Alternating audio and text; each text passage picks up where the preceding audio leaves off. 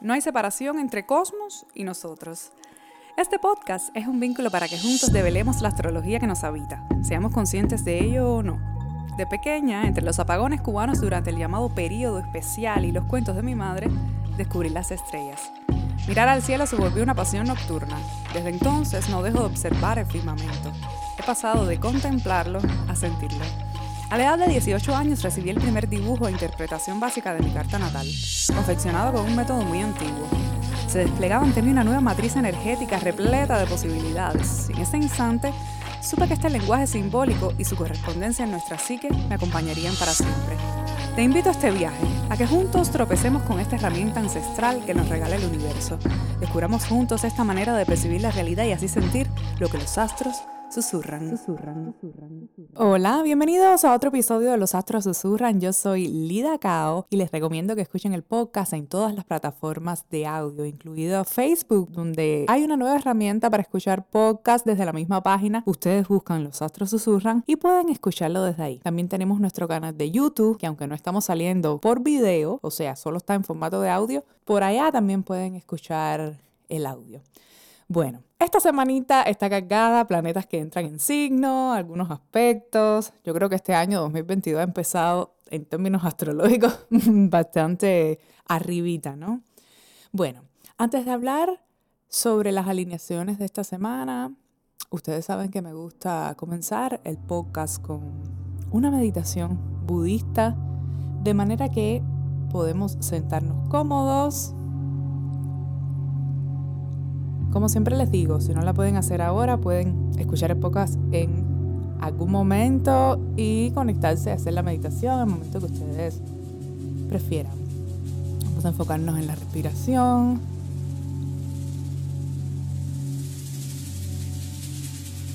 Nos sentamos rectos en una silla, en un cojín.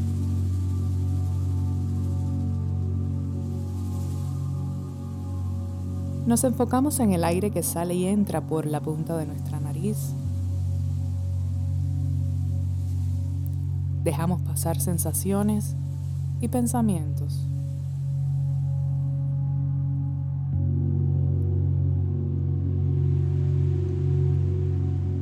A la altura de nuestro corazón, visualizamos una pequeña luz de arco iris.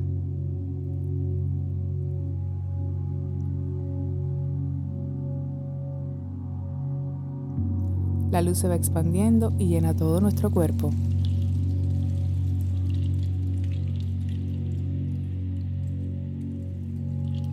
Poco a poco se expande a nuestro alrededor y comienza a llenar todo el espacio como una lámpara.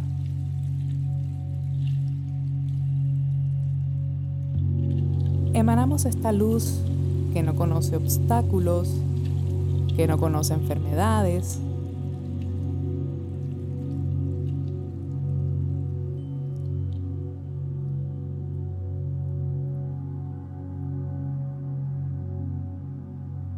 Y poco a poco, esta luz se va contrayendo y volviendo hacia la forma de nuestro cuerpo. Se expande hasta volver a nuestro corazón y se disuelve completamente. Nos quedamos aquí por unos segundos.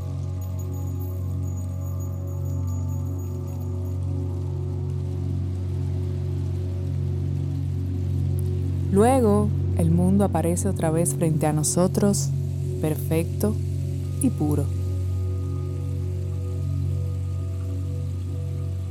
Deseamos que las buenas impresiones que se generaron beneficien a todos los seres y traigan felicidad.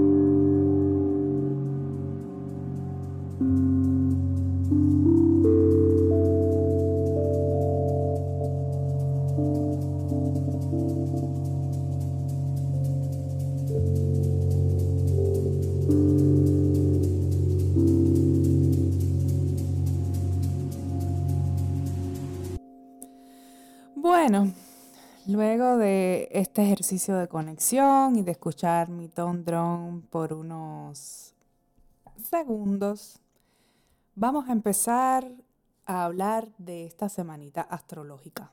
Tenemos al Sol en Acuario, pero entra Marte en Capricornio, así comienza la semana.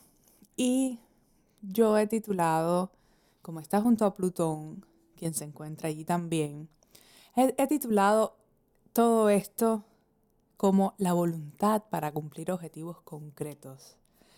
Hay una autora que a mí me gusta muchísimo, que estudio, que se llama Liz Green, que dice sobre Plutón, que es el heraldo de la abducción del ego al submundo. Y un heraldo no solo es un mensajero, ¿no? Que también podría interpretarse como tal, sino es algo que anuncia la llegada de otra cosa. Y es que donde encontramos a Plutón, ya nada será igual.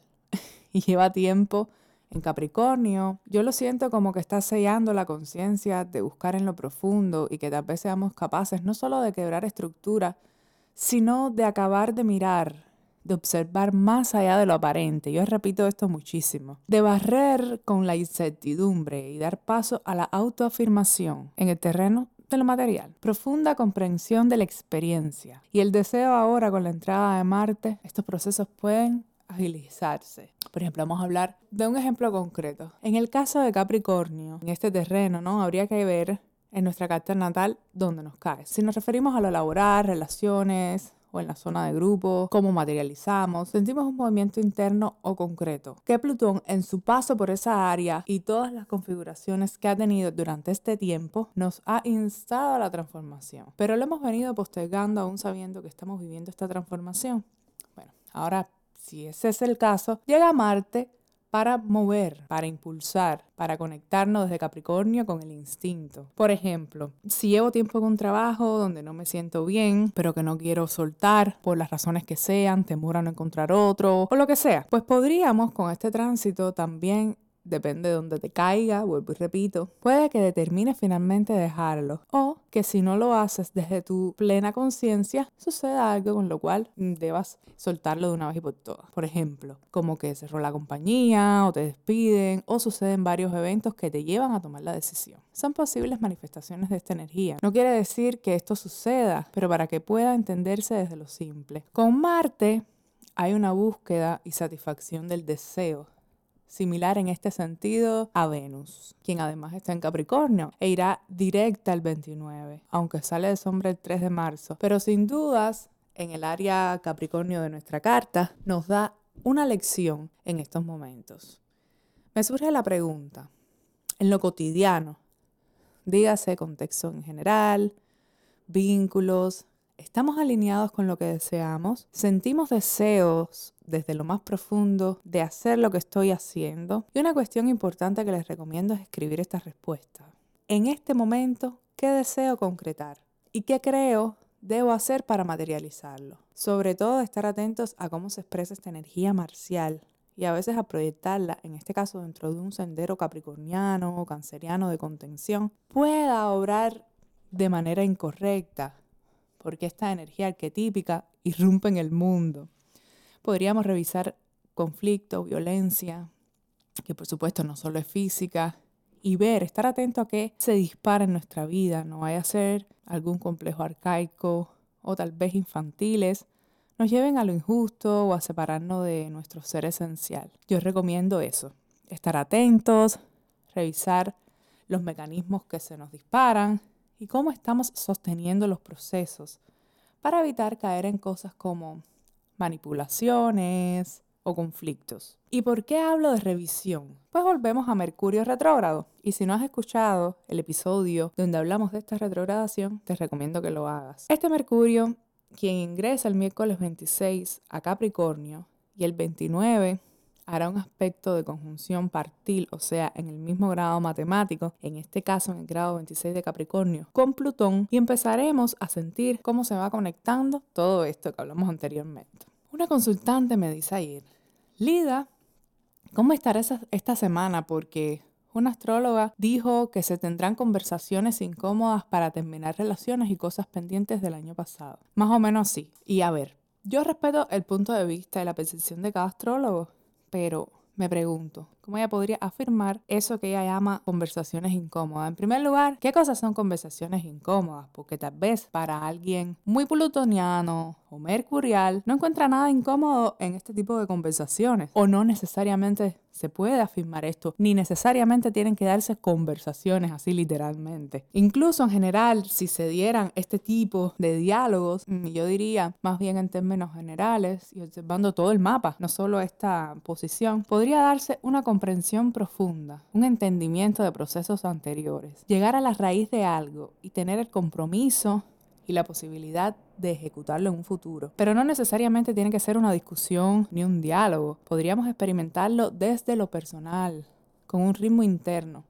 De hecho, están haciendo sextil al nodo en Escorpio, recién entrado aquí, donde Plutón y Marte tienen regencia Así que podríamos acotar que todo el movimiento de esta semana acompasa este cambio de eje nodal también de alguna manera y contribuye con el drenaje de todo el dolor que nos puede causar o incomodidad si habláramos de tal, un cambio de percepción estructurante que venimos teniendo aproximadamente hace dos años.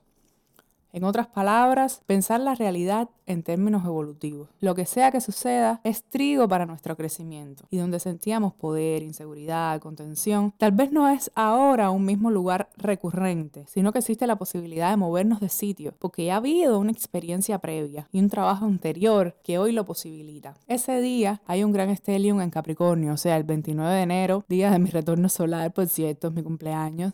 Y hay siete visitantes aquí en Capricornio, Marte y Mercurio recién ingresados, pero además está Plutón, Venus recién directa, la Luna, quien acaba de salir de este plenilunio, de esta luna llena en cáncer, de la cual hablamos el pasado episodio, que aún está vigente, pero además están los asteroides Vesta y Juno, y hay una gran concentración energética que invita a autocentrarnos, aclararnos desde lo reflexivo, profundo, y si hubiese que tocar alguna herida, pues tocarla, sin miedo pero con propósito. Toda esta concentración energética en Capricornio cae justamente frente a cáncer, poniendo en cuestionamiento la idea de seguridad que tenemos o que tuvimos. Y para decirnos que es importante encontrar este punto medio necesario entre cerrarme por mi seguridad y abrirnos por nuevos objetivos concretos. Muy simple, pero yo creo que entendible. Frente a todo esto, también en Capricornio, justamente en Cáncer, encontramos a Lilith, en oposición también a Vesta, a Venus y a la Luna. Se podría revisar nuestro linaje femenino y también ver si alguno de los temores que tenemos vienen de nuestras abuelas mamá. Analizar ya sea en terapia o con un breve repensar todo esto. ¿Qué cosas de nuestras ancestras hemos heredado y que debemos trascender?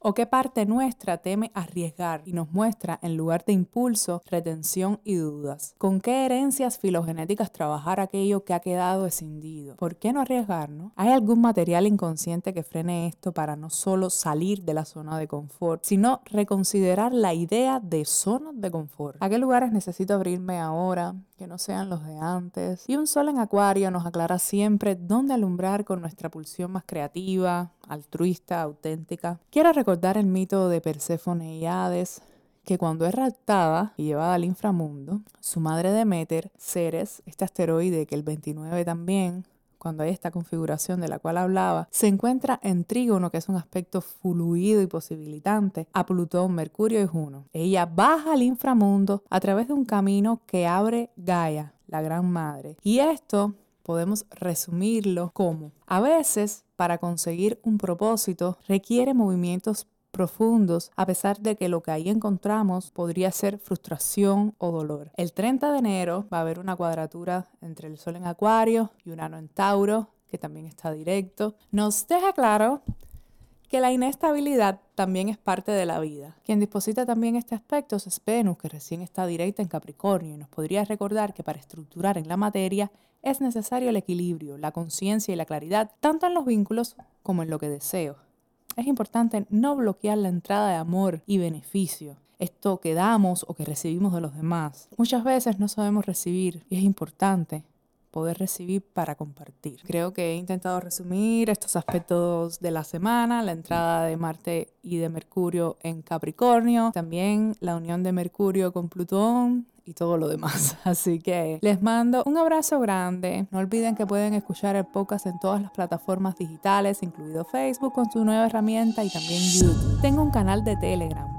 pasa por allá. Me encuentras como los astros susurran. Pueden dejarme todas las impresiones y los comentarios, dudas, lo que sea sobre el podcast. Me pueden encontrar en las redes sociales como arroba lida con o arroba los astros susurran. Pasen por las redes de los astros susurran y bueno, nada, nos vemos la próxima semana. Les mando un abrazo grande.